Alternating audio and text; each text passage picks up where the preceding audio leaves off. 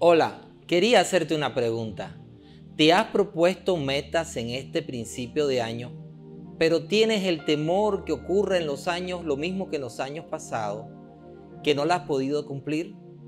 En la escritura habla acerca del apóstol Pablo, un hombre probado por Dios en diferentes tipos de pruebas, circunstancias y adversidades. Y a pesar de todo ella, supo cómo mantenerse firme en el llamado que Dios le había hecho. Filipenses capítulo 3 versículo 13 habla de ello y dice, hermanos, yo mismo no pretendo haberlo ya alcanzado, pero una cosa hago, olvidando ciertamente lo que queda atrás y extendiéndome a lo que está adelante, prosigo a la meta al premio del supremo llamamiento de Dios en Cristo Jesús. Lo primero que necesitamos hacer es estar conscientes de nuestra realidad. Y él mismo confiesa, yo no pretendo haberlo alcanzado. El estar consciente de nuestra realidad espiritual nos va a ayudar a no llegar a un estado de estancamiento, a no llegar a un estado de acomodamiento o a no llegar en un estado donde pensamos que pudiéramos estarnos engañando nosotros mismos sin darnos cuenta.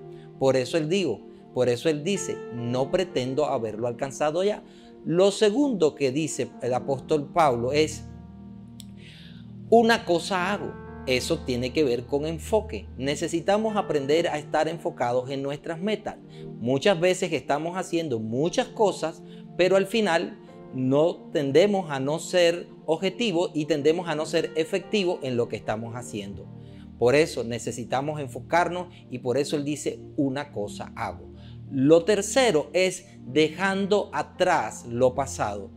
El anclarnos en el pasado, ya sea en los éxitos o en los fracasos que hayamos tenido, se convertirá en un obstáculo para las próximas conquistas, para los próximos retos, para los próximos desafíos. ¿Por qué? Porque no nos permitirá ver hacia adelante. Por eso, la cuarta cosa es dejando atrás lo pasado, me extiendo hacia lo que está adelante. Esa palabra extenderse requiere de un esfuerzo. Esa palabra tenderse requiere de hacerlo conscientemente, de entender que las cosas no van a ocurrir por casualidad ni tampoco por sí solas, sino que hay que se requiere de ello toda una intencionalidad para que ocurra y acontezca. Por eso él dice, me extiendo. El extenderse va a requerir muchas veces de sacrificio.